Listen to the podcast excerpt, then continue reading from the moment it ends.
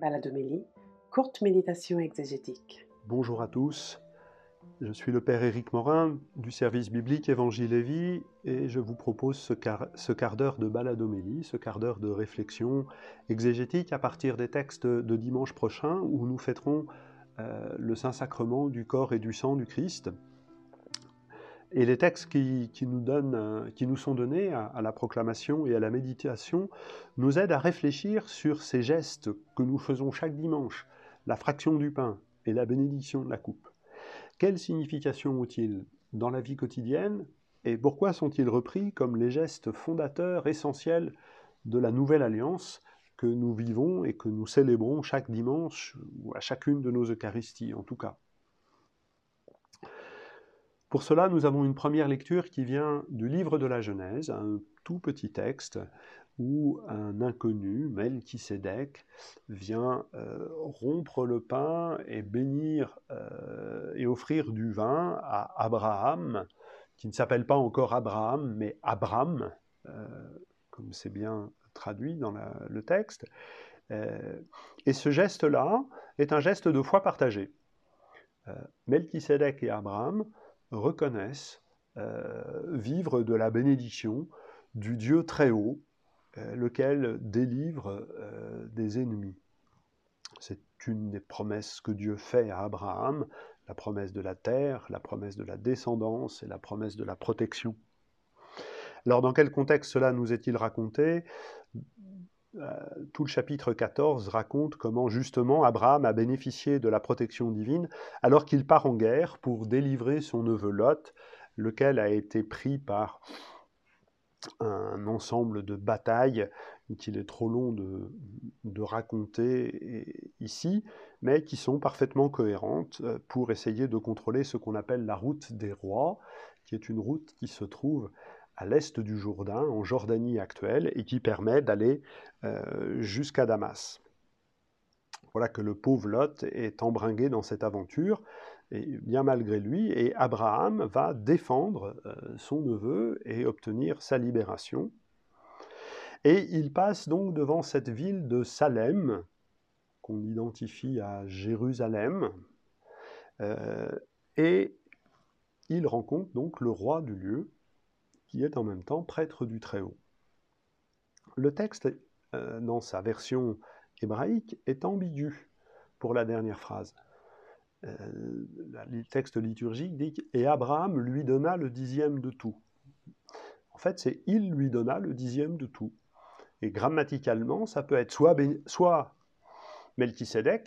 qui pour s'assurer la protection de cet homme victorieux contre de nombreux rois, va lui payer euh, un impôt du dixième de, tous ses biens, ou bien, et c'est la traduction euh, de la Septante, et donc la traduction de la liturgie, la Septante étant la traduction grecque de la Bible au deuxième siècle avant Jésus-Christ, c'est Abraham qui donne la dîme.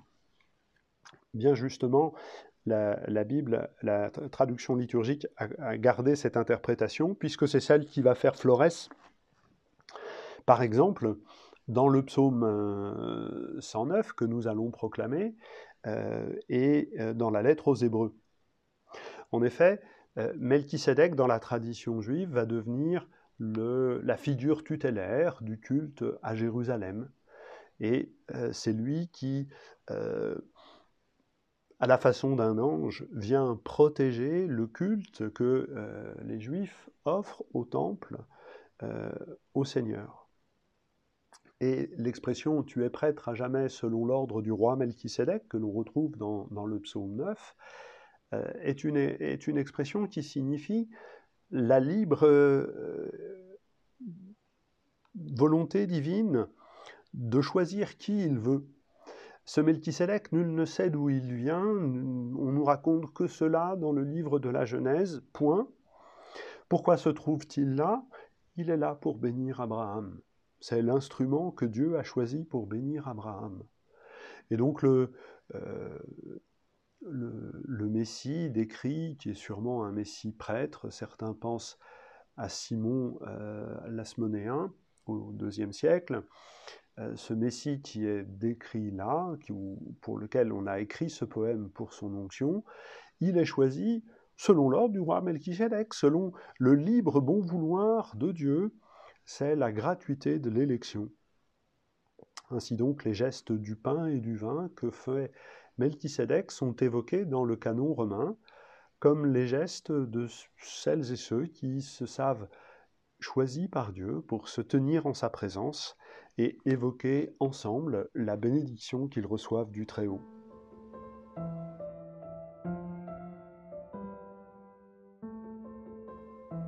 Dans la deuxième lecture de la première lettre aux Corinthiens, au chapitre 11, nous avons le plus ancien récit du dernier repas de Jésus. Le repas au cours duquel euh, le Seigneur euh, prit le pain, euh, le, le, bénit, le rompit et dit ces paroles totalement inouïes, Ceci est mon corps, et ayant fait de même avec la coupe, il dit, Ceci est la coupe de la nouvelle alliance en mon sang. Paul donne très très peu d'éléments de contexte. Il insiste simplement pour dire que c'est le dernier repas de Jésus. Et il insiste sur trois points euh, qui donnent du sens justement à ces gestes de la fraction du pain. Il insiste sur le verbe livrer d'abord. Ça c'est la première chose. La nuit où, Jésus était livré, euh, Jésus prit le pain et il dit Ceci est mon corps pour vous. Euh, ce verbe livrer, Paul l'emploie également pour dire comment il a reçu euh, ce qui vient du Seigneur. Cela lui a été livré et il l'a transmis. Ce terme, ce couple de verbes, livrer, transmettre, euh, structurel pour ce passage, permet de faire remonter ça. c'est un verbe qui est employé dans la tradition rabbinique. On transmet ce qu'on a reçu de son maître, de son rabbi eh bien, ce que les apôtres ont reçu de Jésus, c'est ce geste de la fraction du pain et de la bénédiction de la coupe. Et donc, c'est pas en, transmettant ces gestes, c'est Jésus lui-même qui est transmis. Ceci est mon corps. Et c'est donc la présence de Jésus qui se réalise à travers ces gestes. Ce même couple de verbes, euh, transmettre, livrer, est employé au chapitre 15 de cette même première lettre aux Corinthiens, pour parler de l'Évangile. L'Évangile, il est transmis, livré, reçu de génération en génération. Autre terme important, c'est l'adjectif nouvelle. Euh, euh, l'alliance qui est scellée par le sang de Jésus est cette nouvelle alliance dont parlait le prophète Jérémie une alliance qui est caractérisée, euh, entre autres, par l'intimité. Chacun devient un intime du Seigneur. Littéralement, l'expression employée, tous me connaîtront du plus petit au plus grand. Euh, voilà, et, et on n'aura pas besoin d'un compagnon pour en parler. Tous, nous pourrons faire cette expérience de l'intimité auprès de Dieu. Et puis, autre insistance de Paul, le verbe livrer, l'adjectif nouvelle, alliance, et puis jusqu'à ce qu'il vienne. Hein, quand on regarde bien les constructions grammaticales des phrases, l'insistance finale, c'est bien jusqu'à ce qu'il vienne. Les gestes de la fraction du pain et de la bénédiction de la coupe sont des gestes que l'on fait pour se souvenir de Jésus, puisque c'est ce qu'il nous a dit de faire lors de son dernier soir, pour vivre de ce livrement du Fils de l'homme entre nos mains sous l'espèce du pain et du vin. Et donc c'est une, euh, la dimension présente euh, de la fraction du pain et de la bénédiction de la coupe. Mais aussi, nous faisons cela pour attendre le retour du Christ. Le corps et le sang euh, donnés à manger et à boire sous les espèces du pain et du vin, c'est la nourriture qui est donnée pour que nous tenions dans la veille, que nous tenions dans l'attente du retour du Seigneur Jésus.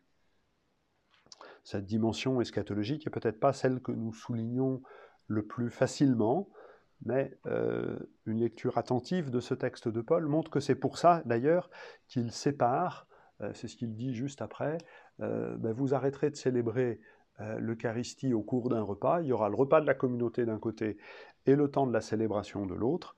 Et en ritualisant ainsi la fraction du pain et la bénédiction de la coupe, euh, Paul veut protéger cette dimension liturgique. Le rite étant cette attitude par laquelle on accueille ce que l'on ne maîtrise pas, puisque justement c'est ce qui vient au-devant de nous.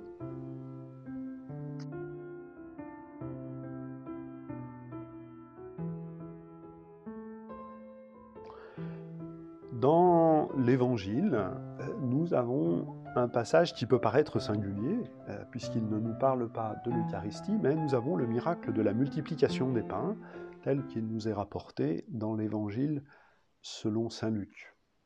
Et nous voyons Jésus prendre le pain, bénir, rompre, donner. Cette succession de verbes, c'est exactement la même que celle qu'il y a pour le repas eucharistique. Cela montre une chose, c'est que ces gestes de Jésus lors de son dernier repas furent celui de tous ses repas, parce que ce sont les gestes le plus humains qui soient. Chaque jour, euh, tout être humain se rassemble euh, en famille ou entre amis euh, autour du repas où l'on prend, prend la nourriture que, pour laquelle on a travaillé, et donc on bénit, et la bénédiction prononcée par Jésus est celle semblable à nos, aux prières que nous prononçons pendant l'offertoire. Tu es béni, Père, Seigneur, Dieu du ciel et de la terre. Nous avons reçu de ta bonté le pain que nous te présentons, le vin que nous te présentons, etc. Et, c'est le geste le plus humain qui soit parce que nous reconnaissons que le pain que nous partageons, il est à la fois le fruit du travail des hommes, nos frères et sœurs, mais il est également le fruit de la bénédiction de Dieu. Le pain et le vin que nous partageons sont euh, le fruit de la bénédiction divine et du travail des hommes. Et ces êtres humains ne peuvent pas manger seuls, ils sont obligés de travailler ensemble euh, pour pouvoir produire le pain. La vache devant, l'air, devant la prairie est capable de se nourrir, je suis incapable de manger du pain si vous me laissez seul face à un champ de blé, pour autant que je reconnaisse le blé d'ailleurs. Et donc, euh, prendre le pain, bénir, ce sont des gestes qui euh, disent, expriment, célèbrent, accomplissent euh, notre humanité. Rompre et partager, euh, c'est se rendre totalement dépendant du frère avec sans lequel je ne peux manger.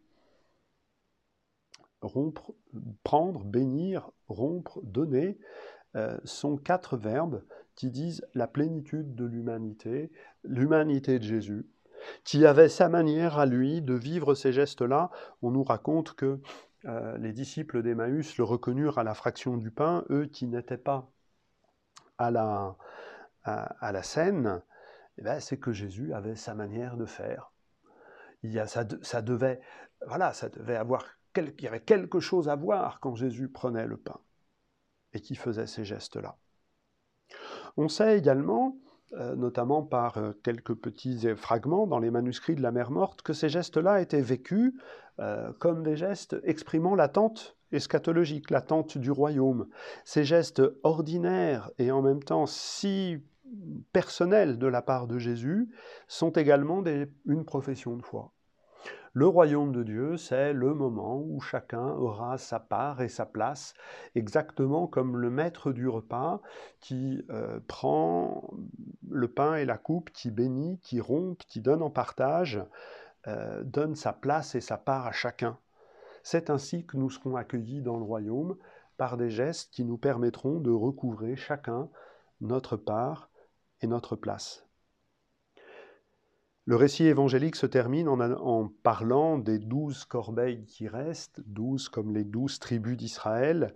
Ces douze corbeilles sont le signe que par ce geste de la fraction du pain et de la bénédiction de la coupe, que Jésus remplira de manière totalement inouïe au dernier repas par les paroles que Paul nous rapporte dans la deuxième lecture, ces gestes-là, ces gestes de la fraction du pain et de la bénédiction de la coupe, sont des gestes qui veulent renouveler Israël.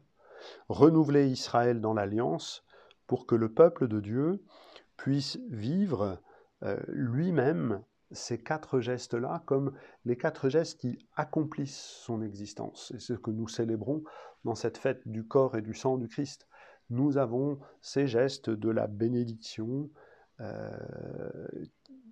qui constitue euh, l'essence même de notre rassemblement eucharistique chaque dimanche.